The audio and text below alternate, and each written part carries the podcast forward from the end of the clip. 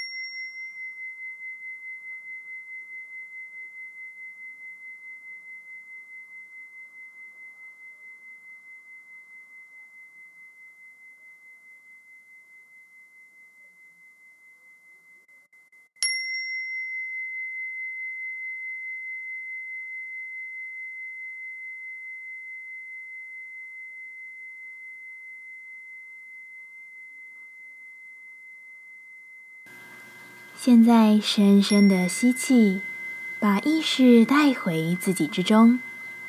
深深的吐气，感谢今天的练习。今天的节目就到这，欢迎你明天再度回到无聊实验室。我们下次见。